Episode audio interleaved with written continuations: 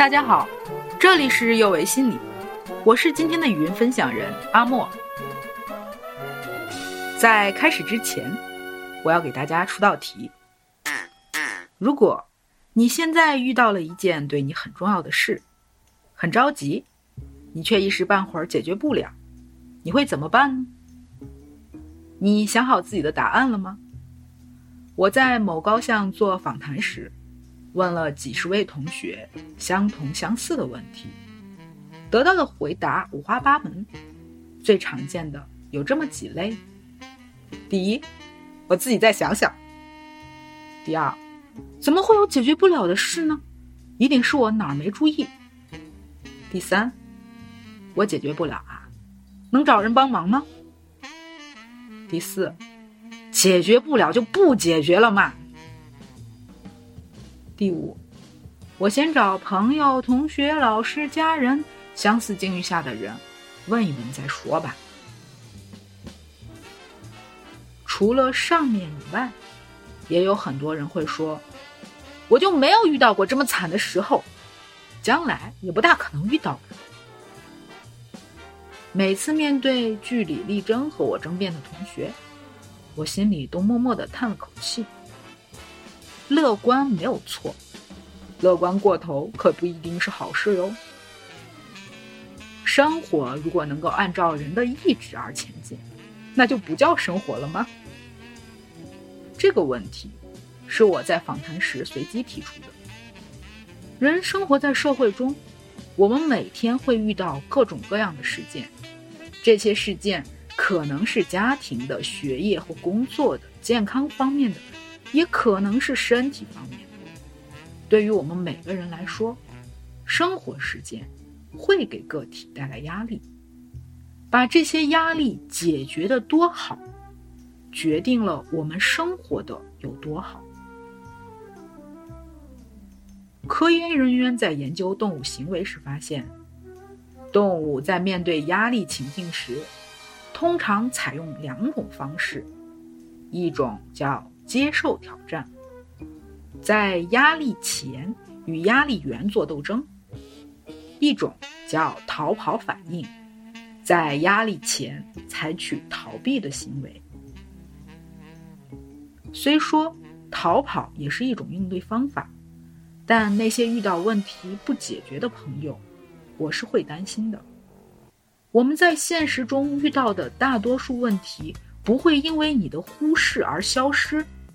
相反，往往它会像个雪球，在你不注意的地方越滚越大。面对问题并尝试去解决，做计划并采取措施，本身就可以提高我们的掌控感，这会让我们的心情好一些。这一点很重要哟。人们往往感到情况失控，才使问题变得很紧迫。感到自己无能为力，会让我们痛苦万分。我很担心那些从始至终都要说自己解决的朋友。我遇到过一位这样的姑娘，她到新环境很不适应，自己的家庭也比较复杂，熟悉的朋友因为上学都不在身边，虽然可以和她在微信上聊一聊，却从来不聊自己和家里的事。他说：“怕麻烦大家，也怕影响别人的心情。”我问他：“你和朋友聊过自己的心事吗？不高兴的那种。”他沉默了一下，便开始崩溃大哭。这位姑娘不是特例，咨询和生活中遇到过很多很多这样的人，他们大多有礼貌，做事有分寸。他可能还是个开心果，可以和你聊各种各样有趣的话题，参加各种活动。但有什么涉及到内心深处或者具体深刻的问题时，他们就闭口不言，或快速的溜走。而在他们独处时，那些问题就像有毒的藤条，把他们层层的包裹。我曾在很多场合说过这句话：解决问题的前提是。认为存在解决办法，你不知道办法，那就去问人。当我们相信问题是有解答的，我们就更愿意去寻找答案，也就更可能找到答案。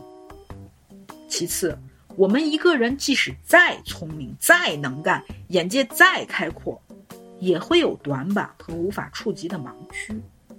从别人那里获得支持，比一个人冥思苦想更容易得到更多更好的解答。没人能避免生活的烦恼。如果我们遇到这样那样的问题，如何积极的应对就很重要了。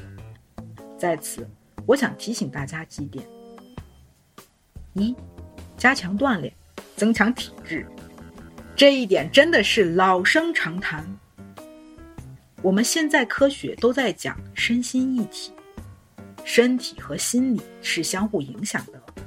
合理饮食、充足睡眠和经常锻炼，都能让我们有一个良好的体质。良好的体质不是躺在沙发上吃零食、打游戏就能得到的，这需要投入时间和精力，需要强烈的动机、持之以恒以及管理自己行为的能力。大家可以观察一下，在自己身边那些体质良好的人，往往也更自信、更活跃。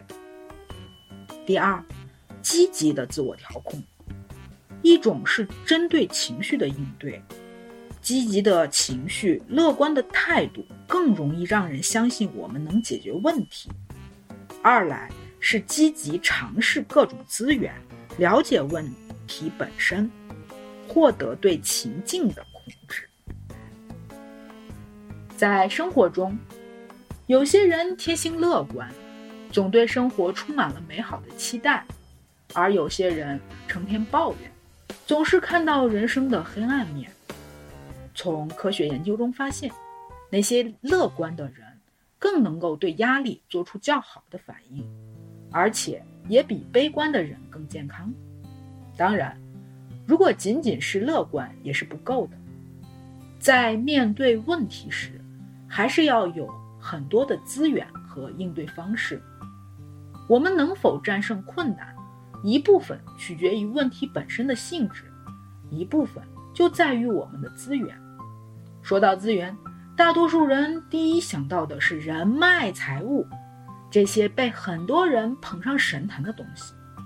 其实，我们自身本来就带有资源，比如我们的态度、信仰、策略、解决问题的技巧等等，这些都是资源。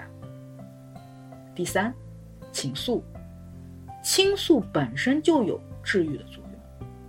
也许有时和人聊聊不能解决你具体的问题，但至少会让你好过一些。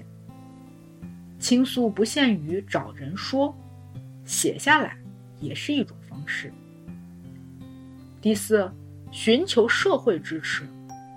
我们每个人周围都有几个圈子，从内到外依次是自己、家人、朋友、熟人、陌生人。社会支持指的是人们在生活中感受到来自周围人情感上的关心和支持。曾有研究表明，生活在集体主义文化中的人，比生活在强调个人主义文化中的人，患与应激事件相关的疾病的概率更低。为什么别人的支持会有助于我们的健康呢？研究人员给出了两种解释。首先，它可以帮助人们把困难看得不是那么严重，比如你失恋了，去找朋友，结果一群人都在回忆失去的爱情，你会发现这个问题可能也不是很严重。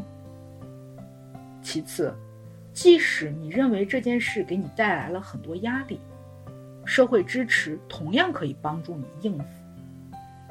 比如你考试不理想，朋友。或者同学、老师给你建议，如何在下次考试发挥的更好？这样一来，人的心理压力就没有那么大了。人生有时候像一场孤身走入未开发密林的旅行，时不时的得检查一下你的应急包，看看自己都有什么资源可以添加和取舍。如果真的遇到问题了，也不会苍茫无措。那么，请问问自己，你的应急包里有什么呢？我今天的分享就到这里，我们下次再见。今天的分享就到这里，我是阿莫，也是心理咨询师张倩，这里是有为心理。虽然我们只是心理学界的一棵小树苗，但是我们努力做到我们的最好，用真诚的态度、客观专业的方式，向每一位愿意关注我们的人。分享一切你想知道，而我们又恰好了解的心理学知识。请记得，不管你在哪里，世界和我陪伴着你。我们下次见。